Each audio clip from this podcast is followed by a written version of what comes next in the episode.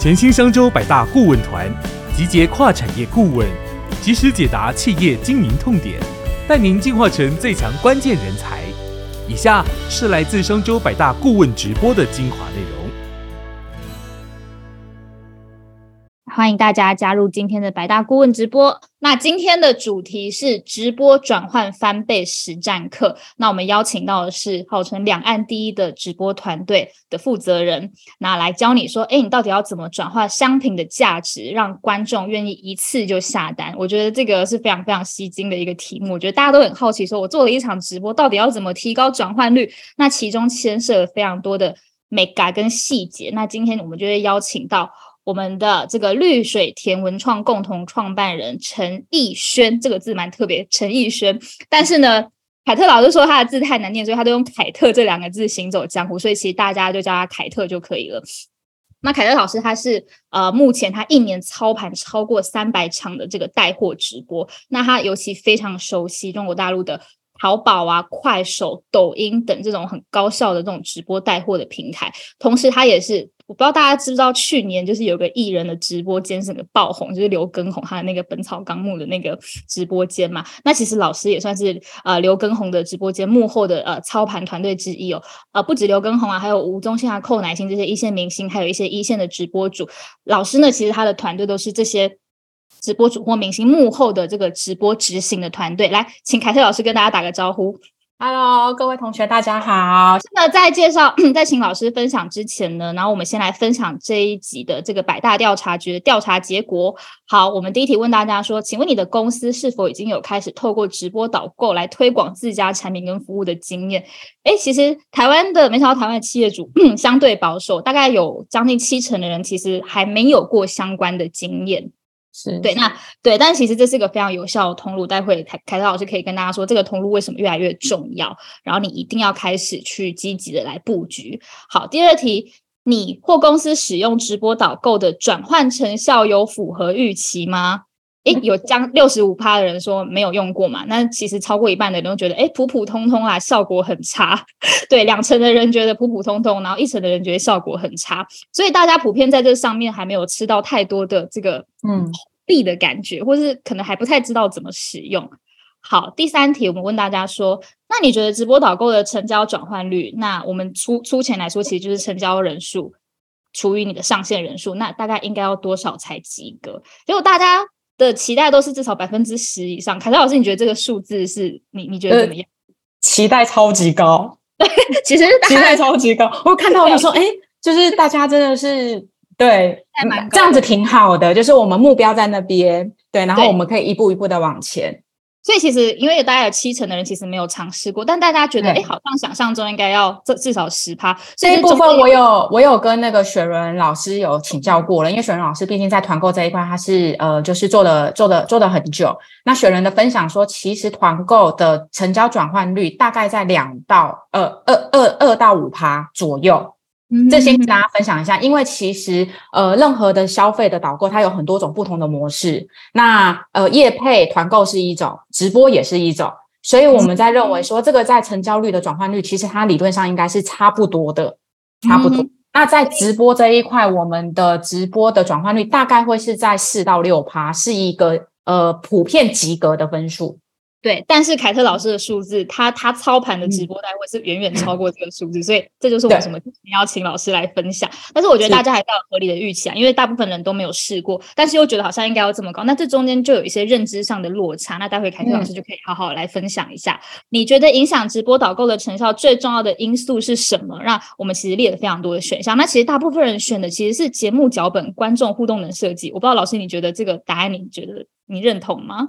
呃，我觉得它是应该说，我们这些会列出来的选项，它都非常的重要。但我自己组织这么多场下来，其实我觉得品跟人是最重要的。那这一块，我们等下后面的课程，我们可以来好好的跟同学做一下分享。对，所以选品跟人是最重要。那接下来我们就把时间交给凯特老师，请你来好好分享。哎，到底为什么品跟人最重要，以及到底要怎么去关注这些细节？好，时间交给凯特老师。好的，那不会演的，就是我先跟大家讲一下，就是我们今天呢，大概呢会分成四个阶段，因为说实在话，我们只有三十分钟，我会尽可能的呃着重在可能大家最有兴趣在直播带货的这一块，然后跟大家来做一下分享。好的，那呃不免俗的，还是跟大家自我介绍一下，就大家好，我叫陈逸轩，我是凯特，那目前呢是绿水堂的呃共同创办人，其实我从事婚礼大概已经创呃我创业大概十二年。那主业是在做婚礼，最主要呢，其实我一开始是做卡片起来的，就是做喜帖。那曾经我们有在淘宝上面卖到第一名。再来呢，我们也曾经就是因为做海外婚礼的关系，大家应该非常清楚，因为是海外婚礼，对吧？所以呢，在疫情来的时候，我们是海啸的第一波。截至目前为止，我们的海外婚礼的部分，我们还是没有办法进行。我一直到今年的二月才有第一组客人出去。那其实这对我们来说是冲击非常大，因为我们在台湾大家还能办婚礼，对吧？但是我们是要出国办，所以在这一块其实是完全没有办法去做任何的执行。那也非常的幸运，因为在呃疫情的关系，所以呢，我们因缘际会之下，我们拍了广告。做了直播，那我们有帮公文哥在淘宝、抖音做过，帮宪哥在抖音跟快手，乃心姐在淘宝。那周杰伦我们有帮他就是做过电影的那个首映会，两岸三地的在呃 Facebook 跟快手。那佳慧姐我们帮他首次在抖音上面以及 Facebook 上面做了呃音乐，呃就是线上演唱会。那这上面呢，为什么我想要跟大家稍微简单的介绍一下？因为我们在做直播带货的时候，每一位朋友。每位同学，其实你们要想一下，你们自己有什么样的身份？因为我一直到做了直播，我才知道说，原来我在这创业的这十二年，我是没有白费的。我所有我会的，我经历过的，我通通都用在直播上。比如我会料理。我有孩子，我创业过，我在北京生活过，我做过婚礼，我服务过名人跟艺人，我知道这些的细节，这一些所有的经历全部放在我的直播上面，完全可以行用。那为什么要特别强调这一点？是因为我觉得现在的直播的环境对同学来说相当友善，所以各位同学不要担心，不要害怕直播这件事情。那跟大家来做一下简单的分享。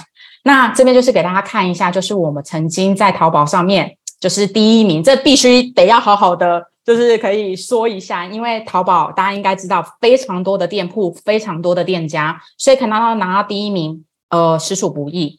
但是我也非常幸运的，在去年年底做了两天直播带货，然后是做了两天的业绩是一千八百万人民币。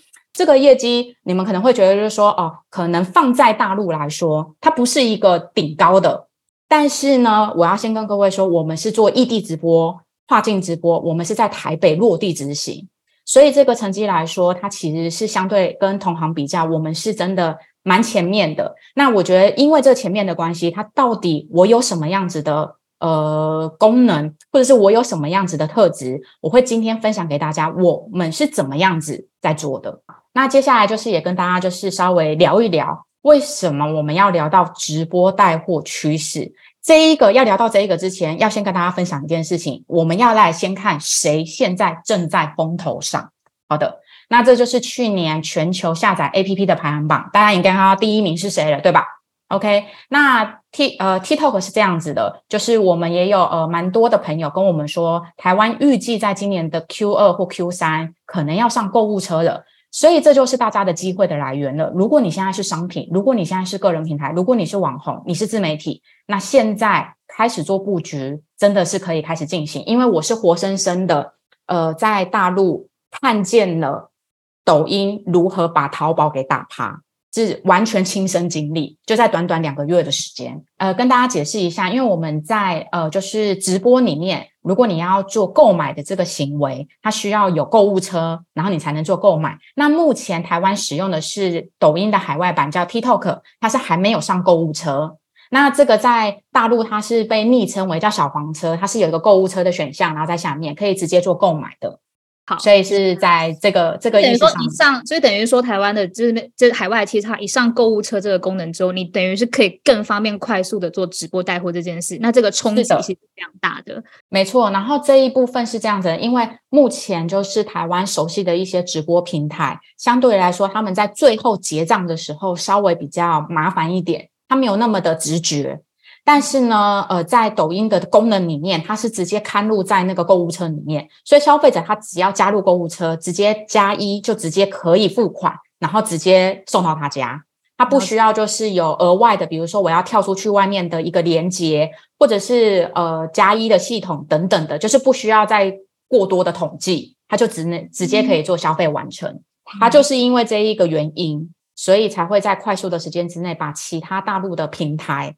呃，就是碾压，嗯，嗯了解。那那台湾这边的话，你说大概是第二季、第三季有可能上线吗？等于说现在台面下已经很多的商家都在摩拳擦掌的布局。是的，是的，因为这个功能，这个杀手级应用一上线就会很可怕，就对了。对我们蛮多好朋友，其实都呃部分的朋友，他们其实都已经有看到购物台的呃后台的界面了。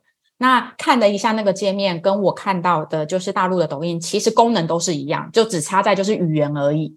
OK，对，因为海外版的部分它蛮多的功能是用英文的，所以各位同学今天听到这一集，我们还来得及，还来得及，还来得及，很来得及。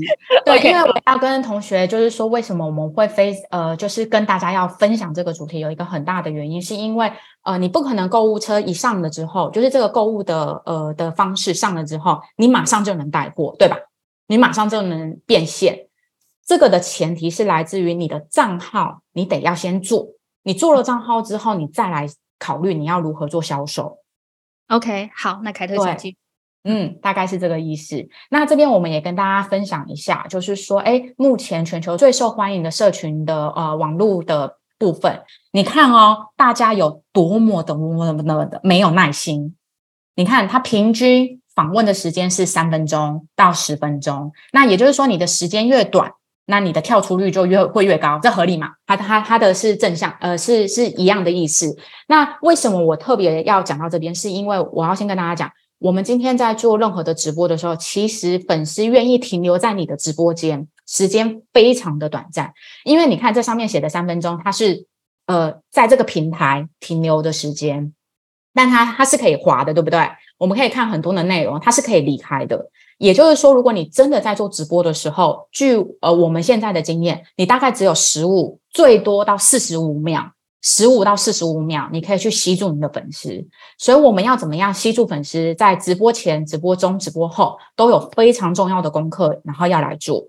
好，这边就跟大家分享一下。那这边我也跟大家提一下，所以假设你现在有打算要做直播。每一个商品或是每一个环节，请你不要设计超过五分钟，因为这是数据告诉我们的，这是大数据已经告诉你，我们的人停留时间它就是三到十分钟。所以你就说，哎，凯特老师不对啊。可是如果我带我们家我就只能卖一个商品，那我怎么办？你就要设计三到五分钟，你就要有一个卖点、一个爆点或是一个话题出来。再过下一个阶段的时候，你再把一个新的话题丢进来。这样子，大家同学可以大概理解我的意思。OK，等于说平均五分钟就要有一个爆点、一个转折、一个重点。OK，好，是的，或者是说，对，那这个之后的细节，我觉得就是今天的课程没有办法太仔细的跟大家分享，但大家可以先抓住这个逻辑，就是我们在直播上面为什么你三到五分钟就要设计一个环节，是因为。这些粉丝，这些进来看的人，他就是这么的没有耐性。耐心，对，他就很活生生的告诉你说：“我要离开了，我要走了，我不想看你了。”对，大概是这个意思。OK，好，好。然后呢，我也想要就是问问看大家，就是对于直播的第一印象。但我就直接老实跟各位说，其实我在做直播这一块，我们大概我们从二零二零年开始做，然后到现在，其实在以往。如果今天不是呃雪伦邀请我开课，我得老实的跟你们说，我还真的不会对外跟人家讲说我在做直播，因为我每当在台湾说，哎，我在做直播，大家就说，哦，你在你在做什么？然后我就说我在做直播，然后大家都会有比较特殊的眼神看着我，后来才知道，哦，原来因为台湾的目前的直播有蛮多比较接地气的，然后也有一些就是比较就是走呃余波的部分。所以他们会有一点误会了我们在做的直播是什么，所以久而久之，那其实我是不会主动提的。OK，对，是这个是这个概念。大家台台台湾对直播的概念还停留在可能是一些娱乐性质的，是的，唱歌打赏的，类似这种。对对对，大概是这个概念。对，所以我今天也想要，因为我知道今天有蛮多是新同学或是新朋友进来，所以我想想要让大家先知道一件事情。你们知道吗？以下这些品牌都有在做直播，你们想不到的，麦当劳、肯德基、艾迪达、海底捞，这些是非常知名的品牌，没错吧？OK，平均在线人数一百六十三、五百五十五、一百一十四，两千多人。我想要问问同学，你们现在现场有没有人？你们有实体店面的？现在一定有，对吧？如果有的同学，麻烦你讲一下，现在此时此刻十二点三十三分，你的门市现在有没有一百人？有吗？有吗？有吗？现在门市有一百人有吗？对，好，再来，我再给大家继续再来看，就说，哎，凯特，你这些是吃的哈比较多，来，我再给大家看，你们看，Toyota、Coach。Dyson、美的是大陆一个比较知名的电器品牌，然后跟潘朵拉，请问一下，这些品牌够知名了吧？够不一样了吧？所以为什么我呃，我现在要分享这些画面给各位同学？我只想要让大家知道，说其实，在大陆的抖音的这一块，已经非常多知名的品牌，非常有质感的直播间都出来了。所以现在在台湾，如果大家想要做直播，我真心觉得非常来得及，因为台湾的。直播目前还算小沙漠，我们可以迈向这些漂亮的画面。现在给大家看到的这一些，然后我们来做。所以你们帮我看，即便是这些小品牌，你看它最少最少都有十九个人。所以这就是为什么直播带货呃的趋势它起来的原因，是因为我觉得第一个是网络通达了，再来因为疫情的关系，大家已经非常习惯线上购物这件事情。但是呢，你要如何把你的人设、把你的直播间带给大家？那以下呢，我有一些方法，我可以来分享给大家。所以接下来就要进入到我们今天的重点，就是直播幕后的一些美美嘎嘎。那我跟大家分享一下。那现在是这样子，我大概分了就直播前、直播中、直播后。那直播前的部分，我们从设备，呃，到选品、道具、预热流程规划。直播中的部分，除了要会察言观色，还要做各大品牌的功课。因为呃，我知道各位同学进来，我现在这一套的方式，你不限定你一定要使用在抖音，其实在任何的直播方面，你都能用得到。那每一个平台，它有自己的功课要做，它有自己的数据要做，这一些你们就可以依据你们的平台，然后来去针对它，然后去做一些改改善，以及直播后我们要来如何做检讨跟复盘。直播前的部分，我来跟一个一个跟大家先简单的说明一下。第一个是设备环境，我这边只有一个要提醒各位同学，我们直播的设备的环境，麻烦你们在采白的时候，务必一定要百分之百跟你直播当下要一模一样。什么意思？你的网络是用什么？你的镜头是用什么？你的灯光是用什么？你的位置在哪边？你的电脑设备、你的镜头、声音、麦克风，全部都要跟你直播来的时候一模一样。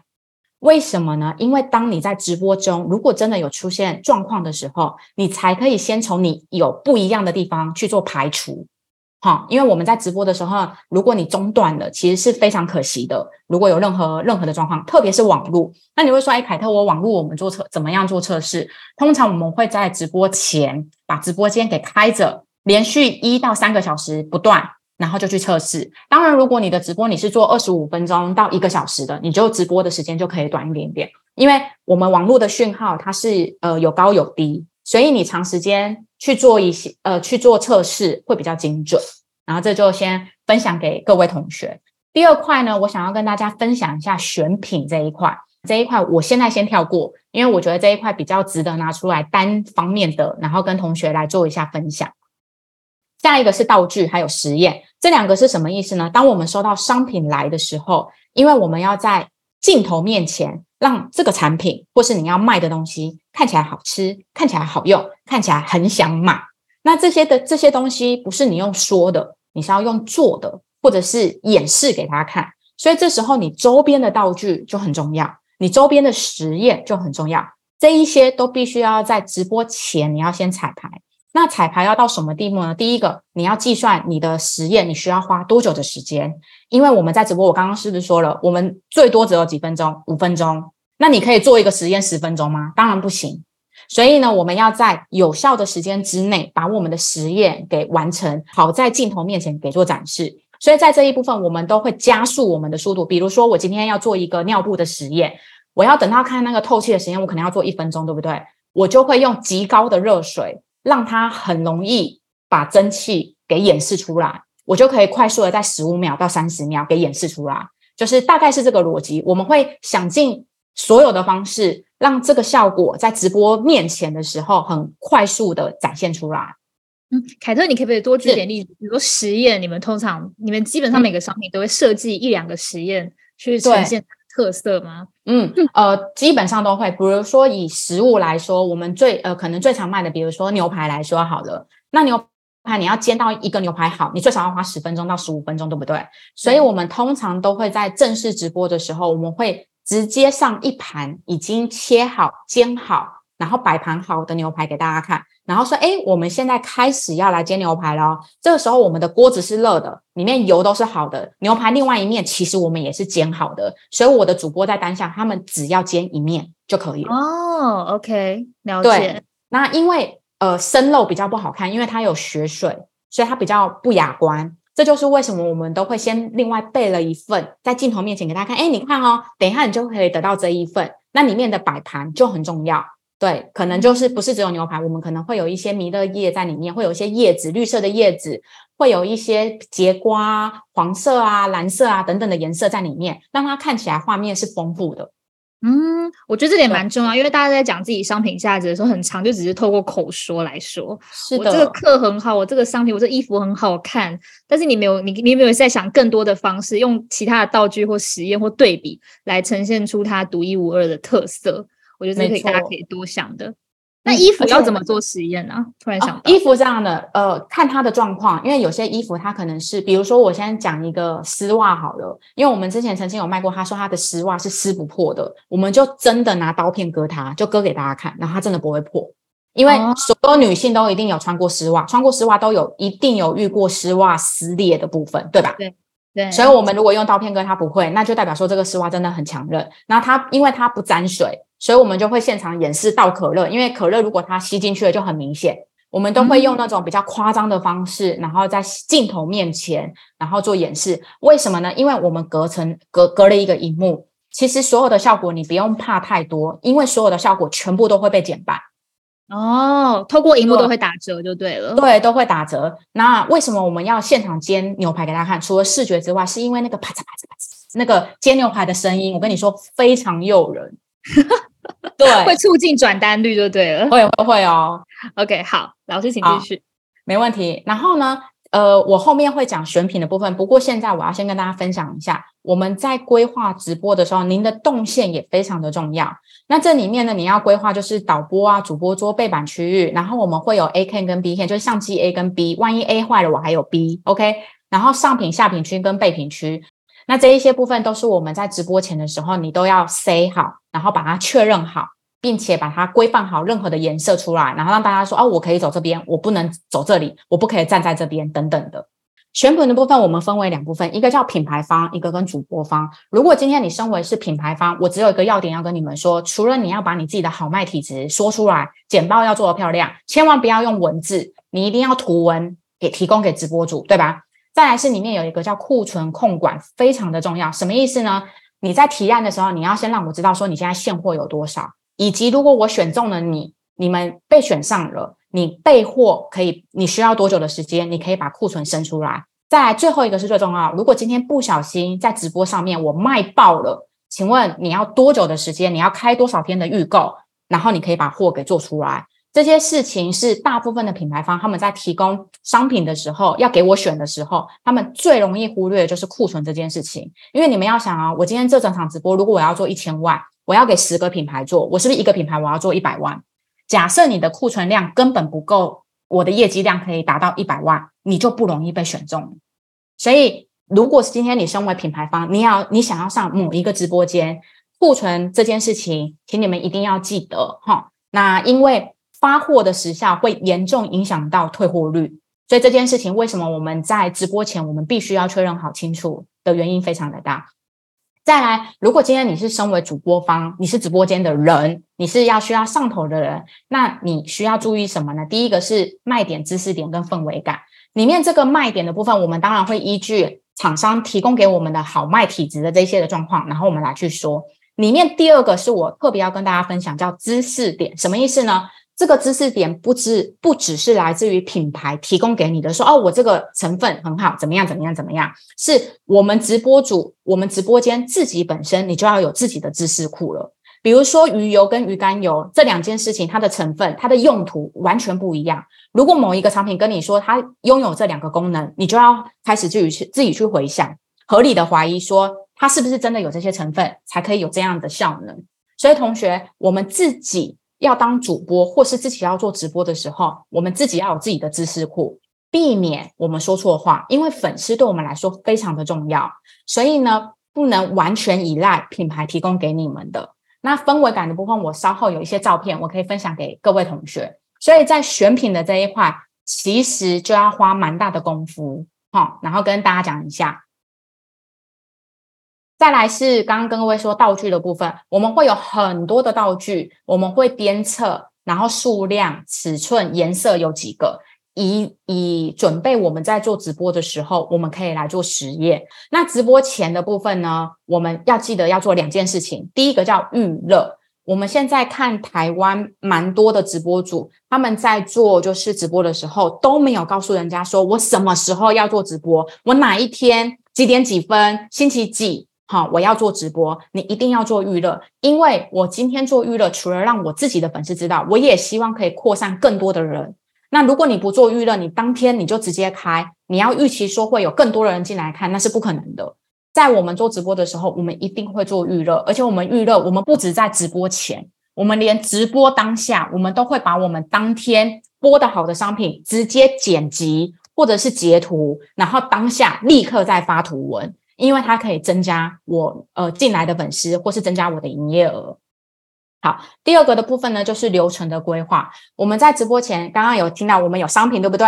我们有道具，我们有实验。这时候你就要有一张完整的流程表，里面是有第一个，我们总时长数。比如说我要直播一个小时，我总共直播四个商品，我的开场我要怎么开？我的品我要怎么安排？我要怎么样子呃去安排这一些品跟品之间的转场？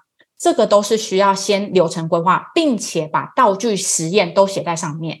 因为我们在，比如说我今天要直播第三个商品的时候，其实我在播第一个商品的时候，我后面两个商品全部都已经备好，等着随时让我上。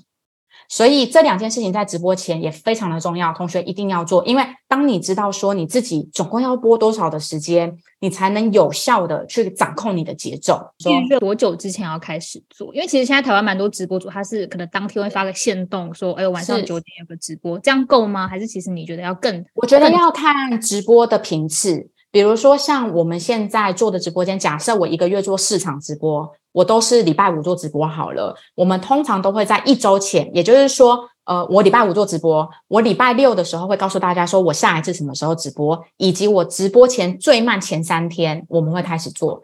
如果有遇到专场，什么叫专场？比如说，呃，双十一、双十二。或者是你有特别的活动，母亲节等等的，或者是过年的时候年货节，这一些我们会拉长到前两周就开始做预热了。那这个中间过程中，里面就是时不时就会讲这些，就是会一直宣传这件事情嘛。就是这一周会安排节奏，前五天、前三天、前两天，然后都会沟通这个讯息，这样子。对。然后里面我可以简单跟大家分享一下，因为大家都说，哎，我全部都一直在讲说我什么时候开播。那当然预热的部分，它不只是说。只有这种方式，还有什么方式？你可以用商品简介的方式，你可以用剧情的方式，你可以用活动促销的方式等等这一些，然后来告诉大家说我要做直播。我们只要在最后面告诉他我哪一天什么时间点做直播就可以。所以它不一定是永远一样的画面，或是永远一样的影片。所以你不要前七天每一天都在讲时间、地点、时间、时间平台、时间平台。是的，它有蛮多不同的方式。是的，是的。好，那在流程规划的部分，就像你前面讲，这个流程规划你要设计三到五分钟，一个转折，一个爆点，这都要写想进去。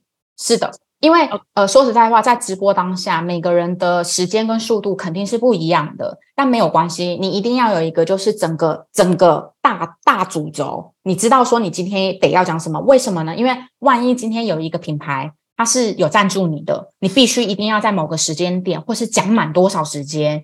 那如果你没有控制好这个时间的先后顺序，它就会产生问题。OK，了解。嗯我之前跟跟那个跟凯特老师在做先前采访的时候，我觉得你有提到一个点蛮有趣，就是假设一个叶黄素有非常多的特点，它有十个特色，你不要嗯前五分钟就把十个特色讲完，你要铺千万陈可能每每三五每三分钟讲一个点，每三分钟讲一个点，你不是开场的时候就把叶黄素所有的好处全部讲完，每次，要安排就是分散在不同的时间段去讲不同的特色，这样子没错给大家做参考。嗯嗯，因为刚刚同学是有问到保健品，对不对？我跟你说，保健品最难的地方是它有太多的化学名称，消费者是听不懂的。你跟他讲什么生态、什么道尔顿、什么分子，它是它是没有感觉的。所以呢，当厂商提供给我们这样子这么多卖点、这么多热点的时候，我们会截取某一部分，我们觉得最好发挥。什么意思呢？你有你自己有深呃，你自己有感受的，你有情境的，你有话题的，然后拿着那一点来讲。如果这一点中了，就一直去打它；如果你发现这一点不吸引人，人人跑了，人走了，没事，因为它有十个卖点嘛，对不对？我可以再选第二个，然后再去设置一样的情境、一样的呃状况，然后再跟粉丝说，再来看这个第二点有没有中。因为你一次把十个所有的成分讲完，消费者会一脸懵看着你，你在说什么？不是噼里啪啦就全部是有什么讲什么是的是的，是。的。好，嗯凯特，请继续。好哦，那接下来就是给大家看一下，我觉得在这整场直播里面，我认为最重要的回复刚刚前面第四个大家问的问题，因为大家可能觉得脚本很重要，没错，它当然很重要，但是对于我的经验来说，我觉得以下三个我是认为最重要的，第一个叫做人，人的部分有分为主播。那第二个的部分叫粉丝，什么意思呢？如果今天你在做直播的时候，你不跟你的粉丝互动，那就叫录播，那你就不要做直播。你们明白我的意思哈？粉丝有跟你留言，有跟你互动，有跟你聊天，一定要跟他去做互动，因为大家很喜欢一件事情。如果你想想看哦，如果今天我在做直播，比如说我现在看到哦哦，那个马吉妈妈有来，哦，我看到那个谁，那个学伦有来，哦，我看到米娅你有来，请问一下，当你们被点名到的时候，你开不开心？开心。所以呢，要把设把这件事情设想进去，就是人非常的重要，这是第一个。第二个，我觉得很重要的叫做画面感。嗯，目前我在台湾看到的直播间比较可惜的一点点，就是大家的画面感都太当做是节目制作来做，就太正式了。但其实我们在做直播的时候，更多的是像这样子平易近人一点，然后镜头感满满的。我等下下面也有一些照片可以分享给同学，不要怕你的主播被搂的很小，或是被缩小到很小，没有关系，因为商品非常的重要。大家因为我已经跟你有距离了，手机这么小，对不对？手机这么小，我已经看到的画面很小了。可是如果我想要深刻的了解这个东西，我得要怎么样了解呢？我是不是要把商品放在镜头面前很前面很前面，你们才看得清楚？好，第三个是什么呢？叫做及时的反应。呃，因为每一个平台，不管是你们现在在经营哪一个平台，每一个平台它应该都有自己的一个给你人，或是给你呃现场的一个状况的反应。这一些我们要依据平台的这一些的状况，然后来做及时的反应。比如说好了，我今天在卖这个商品，我发现人掉了，人走了，请问各位同学，我要怎么办？比如说我在卖这个保温瓶，对不对？然后我现在原本有四百六十个人，就掉到三百个人，请问我是继续把它讲到好，讲到满，还是我要换下一个商品呢？应该是换下一个吗？没错，立刻不要犹豫，因为你的粉丝只有几分钟，三分钟，而且他这个三分钟还是停留在这一个平台总时长哦，它还不是留在你的直播间哦。所以，如果今天你发现你的品不吸引人、掉人了，拜托千万不要犹豫，立刻换。那你就说，凯凯特不对啊，我如果只有卖一个商品怎么办？立刻换话题，表示你现在正在讲的这个东西不吸引人，你赶快换一下，把这个赶快做结束。赶快换下一个你认为这个商品的卖点、热点出来，然后跟大家做分享哦，嗯，那立刻安排一个抽奖，或立刻有一个什么折扣也行。，OK，赶快转场，赶快转场。就是要立刻赶快升一个爆点，或赶快换下一个商品就对了。是是的，因为镜头真的有距离感，所以当你把商品推到镜头面前，粉丝会很有感受，好像很多，好像很大，好像好好吃。所以我们要的就是这种感觉。主播也都会放的非常非常的小。你看我这个食材里面到底有多少东西？你吃这个毛肚它到底有多少？有多大？你看这一份这么多，你现在还不买吗？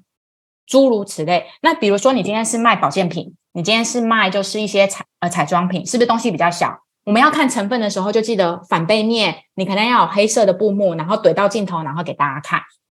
大概是这个这个意思，就是现在的部分，我觉得就是目前在台湾，我们在画面感这一些，如果同学们你们可以做到这一块，我觉得也可以让你们的业绩上面会有明显的感受。然后最后一点，我要先来提到就是检讨跟复盘的部分。我们在做所有的直播，我们都一定会在直播前。把所有的就是我们直播整个过过程，我们会做高清录制，我们一定是用高画质、高画素的部呃部分来做，以及呢，因为我们呃每个人在做直播的时候，后台都会看见你的人流的起伏，我们会依据我们的低峰、高峰跟坡峰，然后呢去对比同一时间那个画面那个时间点，我们说了什么，我们做了什么，然后呢我们来做检讨。因为唯有这样子，你才能知道说，哦，原来我在讲这一段话的时候，人暴增；原来我在讲这一些事情，或是这个品上来，它的画面感让人家不喜欢，所以我掉了人。这一部分一定要这样子做，你才有办法有效的改善。千万不要凭感觉，因为数据会告诉你说你现在发生了什么事情，让数据来去决定你接下来你应该要怎么样子去做检讨跟复盘。那这里面我跟大家提醒一个点就好了。呃，同学们知不知道？今天如果我我我在什么时候我要拉呃，我要给同学抽奖？你们觉得是在高峰的时候，还是峰峰呃高峰跟低峰的中间，还是低峰的时候我要来抽奖，然后把人给拉回来？通常你们觉得应该在什么时间点做？大家可以回答一下。哎，有人说高峰，高峰好，高转低的时候，有人说高转低，中间低。低峰好哦，我跟大家同学分享一下。呃，我先用几呃直直接用数据来说，今天假设我开播的时候我是八十个人，然后我高峰的时候是两百人，我要在一百五十人的时候掉下来到一百五十人的时候，就一百到一百五十人的时候，我就开始要做活动了，我就开始要抽奖、发红包等等之类，或者是这时候我的爆品就是那种比较便宜、你们吸粉丝的品就要上来。为什么呢？你千万不要低于你开播的时候，因为开播的时候的人是最少的，你等于重新来过了。所以刚刚有一位同学，我呃就是听写的就非常的好，从高转到低的那个中间，你就开始要为你新拉的粉丝要做预备，千万不要在低峰的时候再去做，因为你在低峰做的时候拉人很辛苦。哦，大概是这个意思。然后，所以呃，这个直播检讨的部分呢，我们会在高峰的时候，我们会截屏画面，对不对？我们会截图，然后知道说我们这个时候做对了什么事情。同时，我们也会把这一段的影片直接剪辑出来，然后全网发，直接发在我的账号。为什么？因为本来就很多人买了，本来就很多人有兴趣了。我这时候再发影片，请问大家会不会更有兴趣？会。那低峰跟走下坡的地方，我们就来修正。有的时候不要全然的觉得是这个商品不好，有可能是我们在展示这个商品、说明这个商品的时候，我们没有讲到点，所以人才跑掉。所以我们会用很多的方式来去做检讨。也就是说，如果我今天试过了，画面没问题了，我的话术没有问题，我的品没有问题，然后我的粉丝、我的呃我的转单率还是很低，就代表什么？这个品它某丢走，我的粉丝不买单，我卖不动这个品。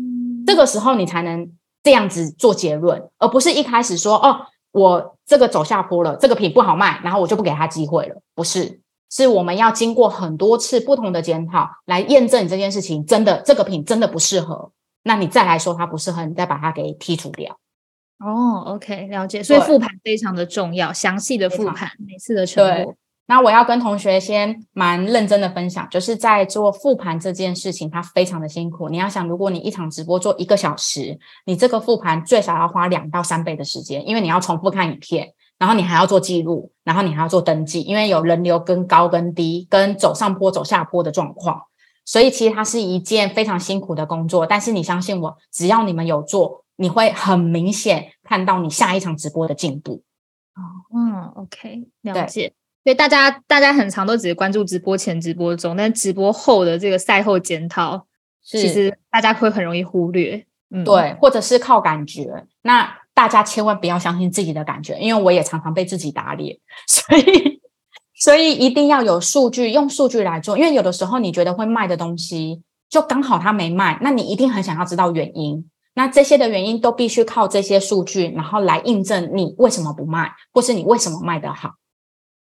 OK，好，好哦。那最后我跟大家分享一下，就是各位同学如果听了之后，如果你有想要做直播，在呃你做直播里面，当然我们要有平台去做直播嘛，对不对？那你要有平台做做做直播，你一定要有一个账号，你要有一个呃就是出口。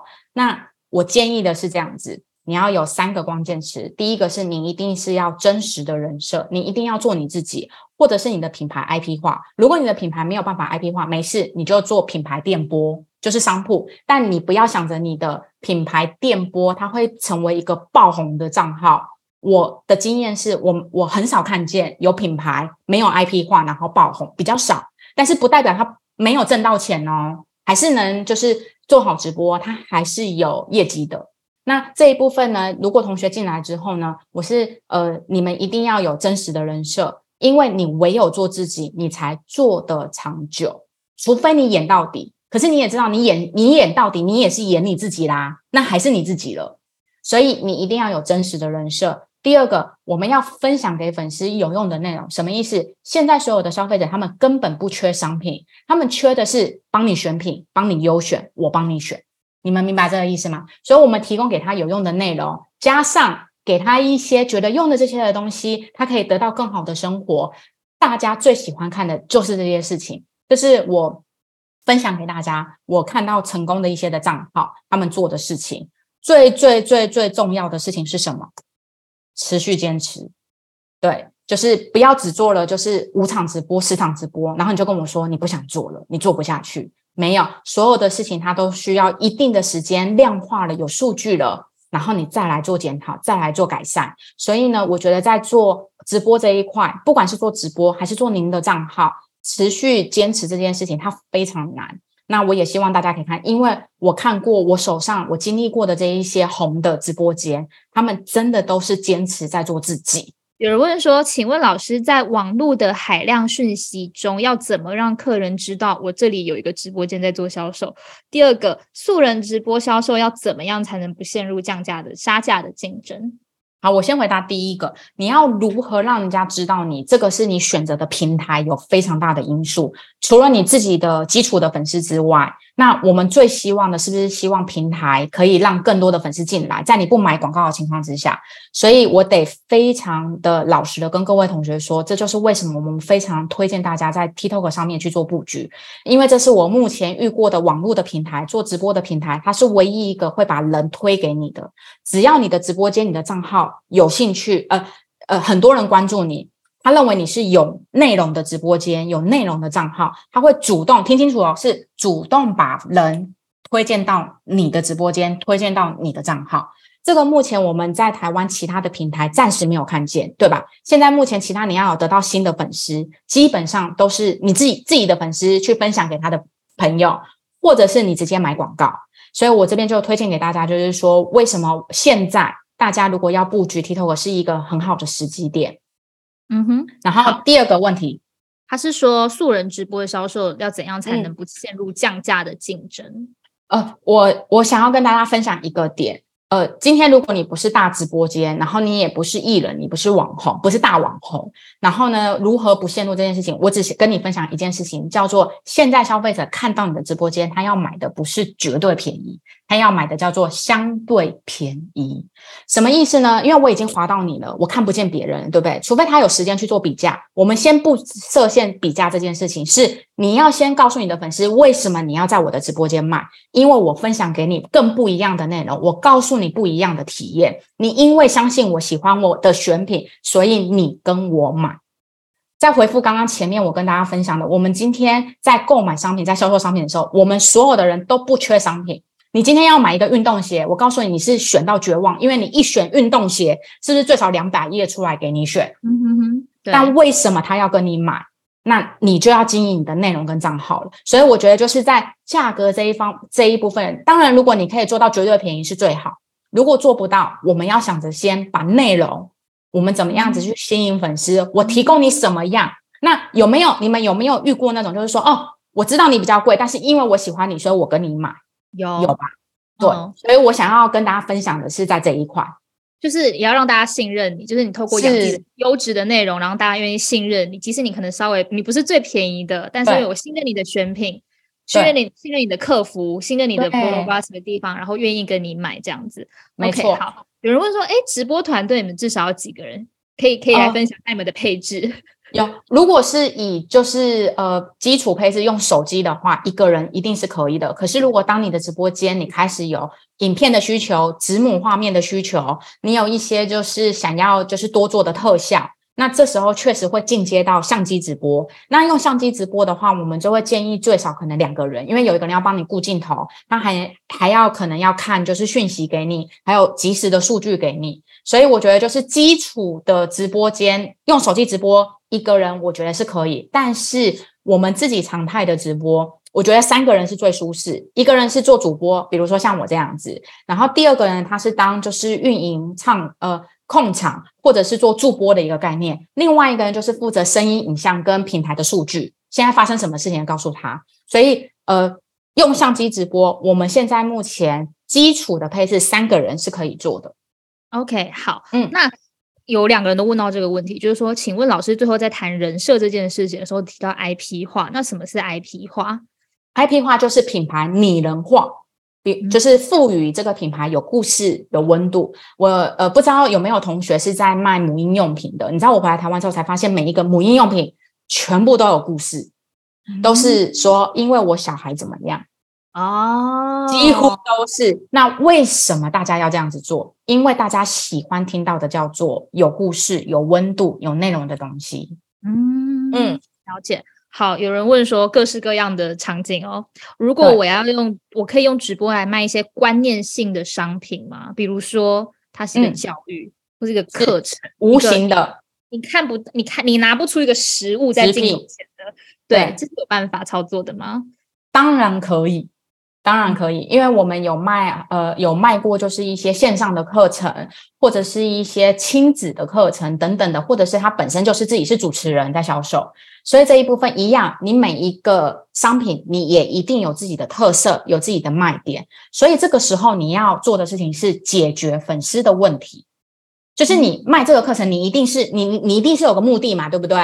我比如说我今天是卖亲子的课程，我希望就是说你跟孩子之间的关系更紧密。这个是我希望你的目的，那我就会告诉你说，我在这课程里面我们是怎么样子分享的。我们就比如说像我今天，其实我实实际上是六个小时的课，但是我在三十分钟，我先把大纲跟大家讲。如果各位同学有兴趣，就可以来参加我实体的课程。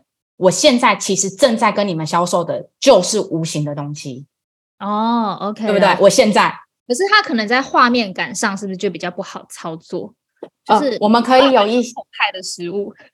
对，呃，应该讲说可能会有一些，比如说我们之前经历过的案例呀，或者是说有一些画面，什么画面？比如说我刚刚说，如果是亲子的部分，我可不可以找一些漂亮的商品，漂亮的就是那种母呃母子之间很开心在草坪上面的画面等等的，或者是说小孩子真的是遇到什么样的状况，他有情绪了，我能不能把这些影片给剪辑出来，然后放给大家看？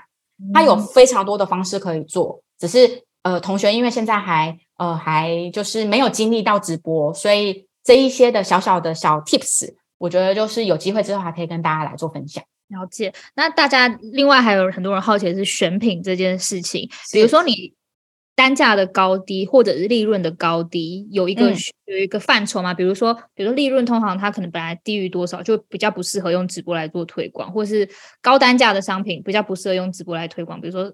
两万元、三万元的这种，你们有一个基本的逻辑可以给大家参考。什么样的商品适合在这种通路上做贩售，又还是可以有点利润的？明白？呃，我们其实，在选品，呃，在我们的就是品里面，我们其实有分成叫三款、三三种模式，一个叫做引流款，一个叫承接款，一个叫做利润款。那这个不管我呃，其实因为每一个商品它都有它的价格的高低，我觉得那个金额对我来说不重要，是你这个账号里面你本来就要有这三个品，叫做引流款。引流款它相对来说它的价格会比较便宜，它是吸粉用的。OK，第二个什么叫承接款？承接款有的时候是假的，什么意思呢？就是说我有的时候我会在这中间上了一些品，我来测试我的粉丝可能会喜欢哪一些商品。这些商品它可能不会不会真的存在。那如果有粉丝真的愿意买，或是有粉丝一直在抠，一直在喊某一个商品，请问这个商品我能不能上？就能上。所以我们也要预备有一个叫做承接款。再来最后一个就会是利润款。利润款是当你的直播间人进来之后，我当然要赚钱嘛，所以我的利润款这个时候就要出现了。嗯，那这个价格。区间，我其实没有限定。他说，比如说我们一千块、两千块、几万块，不是，是你要针对你自己的账号、你自己的品牌，然后来去做这个排排列组合。嗯嗯嗯嗯，对，了解了解。嗯，好。那有人问说，呃，像服饰业竞，就是有些比较竞争竞争比较激烈的一些品类，比如说服饰，就是韩国不是很好卖哎，那种真的吗？那大家都在。大家都在做，那到底要怎么跳出这个杀价红海的竞争？还有就是说，哎，请 KOL 一定有用吗？还是说我可以自己培养一些素人直播主？明白。好，第一个，我觉得请我先回答刚 KOL 这一个，呃，KOL 的部分这一点，为什么我们大家会想要选有名的人来播？你要去回想这个根本的逻辑，因为我要这个 KOL 的什么东西？流量，我要他的粉丝。嗯，所以我才会选择 KOL。好，那如果今天有一个平台告诉你说，你只要好好做你的账号，我会给你流量，那你要不要？好，我现在就是在讲 TikTok，因为它会给你流量。嗯嗯。所以为什么我觉得，呃，为什么我们现在这么多人想要在这上面去做布局，这是有一个很大的原因。那第二个，你说服饰服饰品的部分，我们会怎么样销售？因为其实我们还蛮常卖服饰品，服饰品。呃，我们最常做就是穿搭，然后你就会说了，我刚刚前面有提，我们今天要卖商品，最最重要的一个地方就是我们解决粉丝的问题，对吧？所以你这个商商品可以解决粉丝什么样的问题？比如说，我今天是卖韩风的衣服，好了，韩国的哈，韩国的衣服，我的我的商品是不是最新的？OK，我是不是走在流行的尖端？还有我这件衣服是不是适合什么样子身形的人？你能不能解决各个各种不同的人的状况，然后来做？那我先跟大家讲，我们一定要打着一个点。你今天不要想着一个商品，你要从十岁然后卖到六十岁，千万不要这样想。特别是衣服，为什么呢？我们要跟大家分享一个很可爱的事情。我们之前有一个同学，他跟我们说他的那个裤子从十八岁到六十岁都能穿。请问一下，你觉得这个东西，他如果这个脚本这样写会卖吗？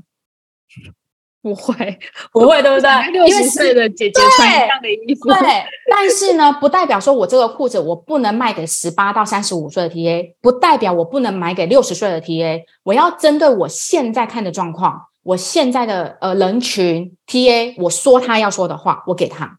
嗯，对，可能六十岁的我就会跟他说，我这个裤子我可以修你的那个宽垮裤，呃，宽宽宽宽骨这一块，因为旁边会胖嘛，对不对？那如果是年轻的人，我就会说你这个非常好搭衣服，百搭等等之类的。不同的人群，他有不同的痛点，然后我们要去解决它。这边就跟大家分享一下，是是我的同学有在线上，我们那个卖裤子的同学有在线上吗？好。